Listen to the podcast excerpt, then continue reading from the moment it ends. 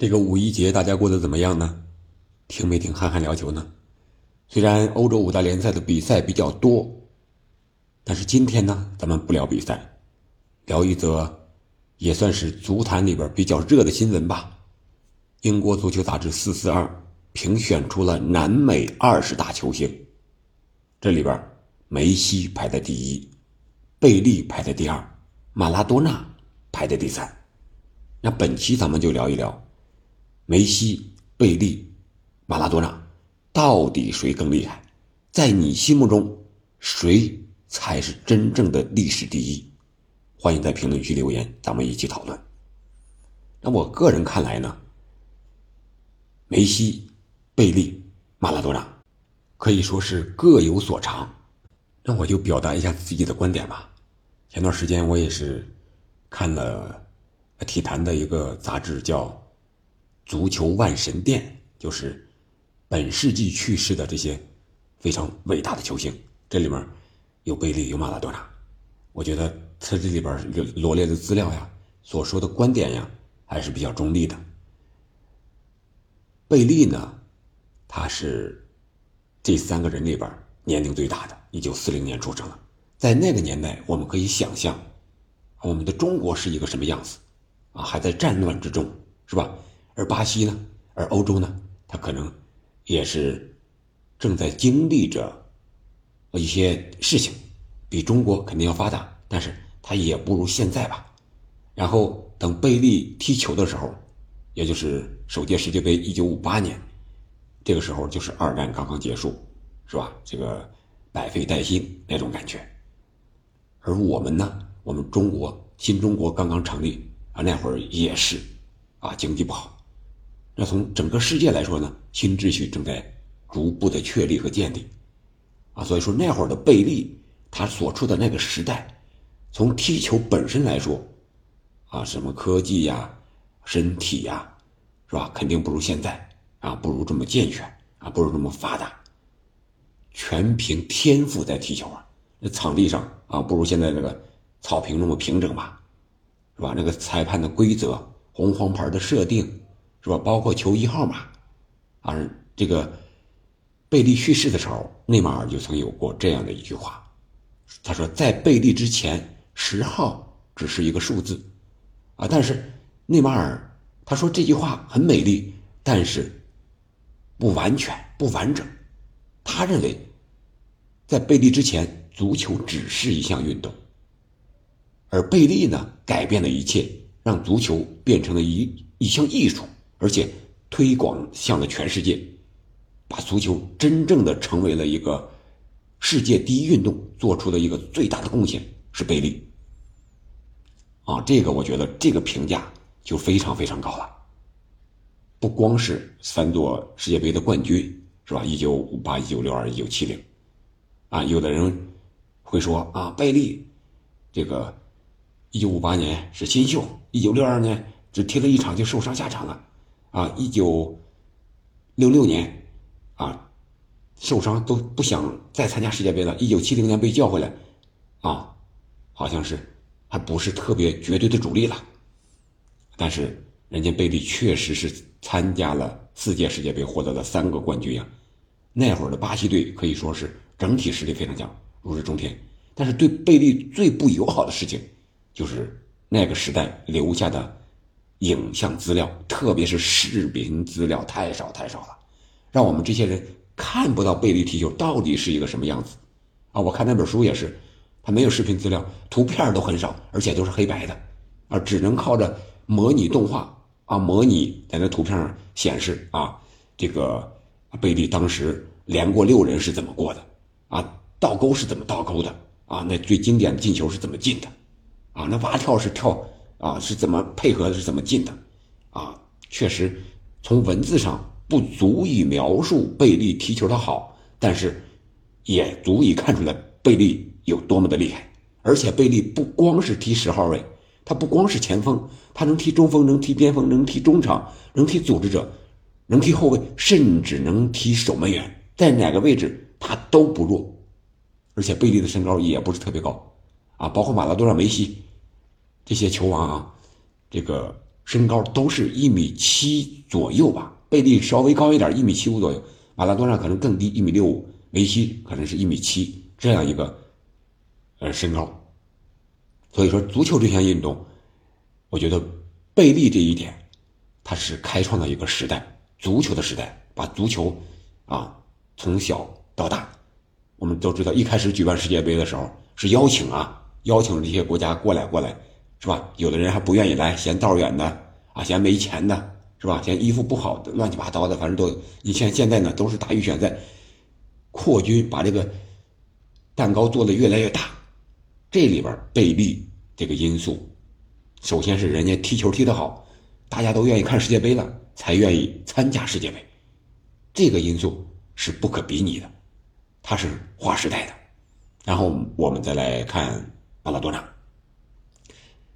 我觉得马拉多纳呢，用两个字来形容就是天使和魔鬼。我们都知道马拉多纳踢球踢的那个球感特别好，经常在视频上可以刷到一些小视频，就是马拉多纳热身的时候在那玩球，那个球真是随心所欲啊。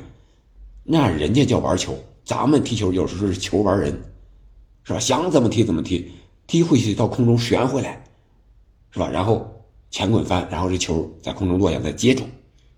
我这个有一个隐约的印象，当时马拉多纳带领是博卡呀，还是哪支球队来中国踢友谊赛？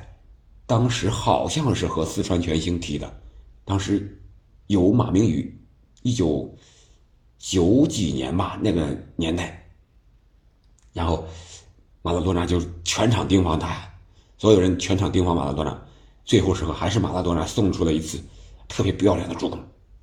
隐隐约约有这个印象啊，不是特别深了，因为那个年龄也很小，而且对足球的认识也不如现在啊这么深刻，足以见得马拉多纳踢球有多么厉害。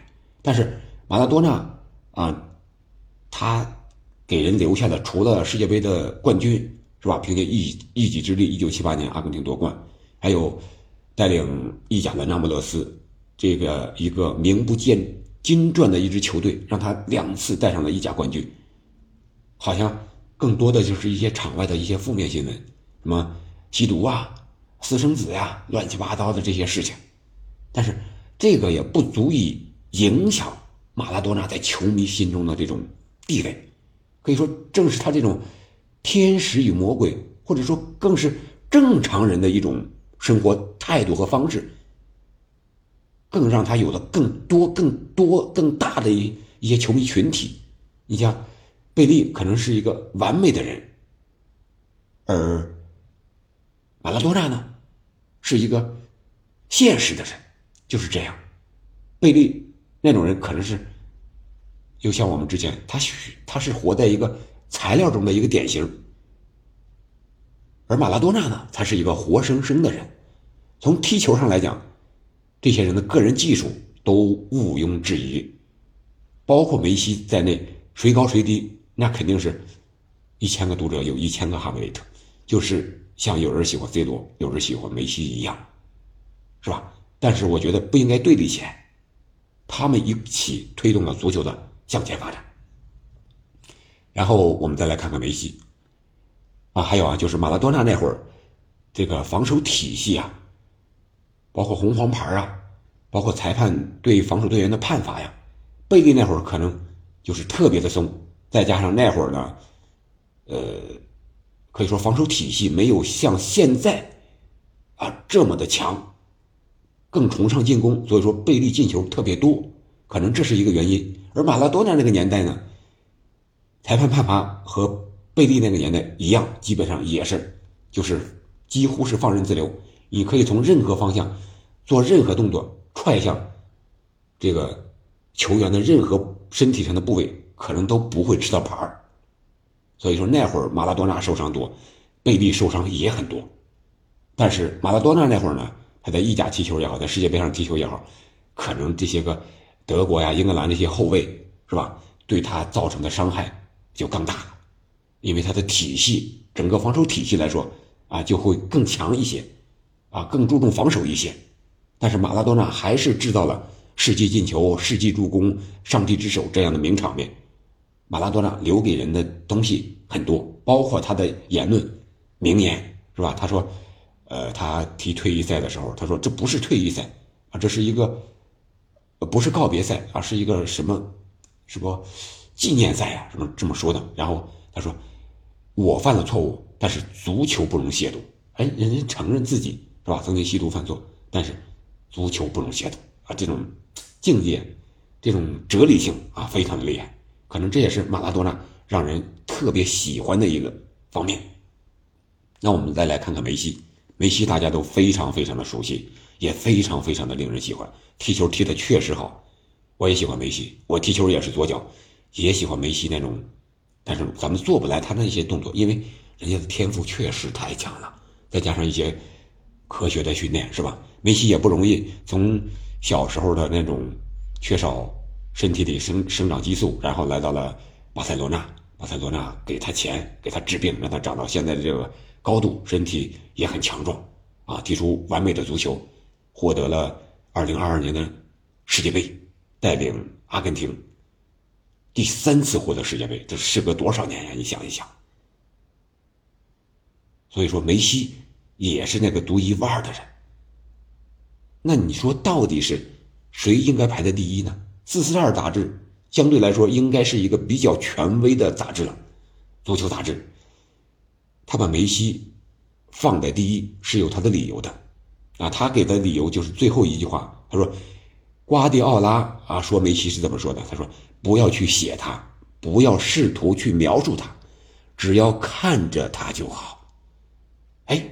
这个评价很艺术，但是对于贝利、对于马拉多纳，也有各种各样的名人说他们的好，啊，说的天花乱坠的也很多，是吧？而是传奇的啊，是外星人的乱七八糟的这些东西。还有一点就是，他说这个梅西获得的金球奖啊很多，但是我们要知道，在马拉多纳和贝利那个年代，金球奖是设立了这个奖项。但是，法国金球奖当时是一九五六年设立的，那会儿评选怎么评？只能有欧洲国籍的啊这些球员才能参评，直到一九九五年四十年之后，才可以允许在啊欧洲效力的其他国籍的球员参评。那你马拉多纳和贝利就不具备这种参评的资格，就排除在外了啊。所以说他们肯定没有获得金球奖，但是。最终，他们也有这个终身这个金球奖啊，包括足球杂志专门给他们颁发的这些认可的啊一些东西啊，是吧？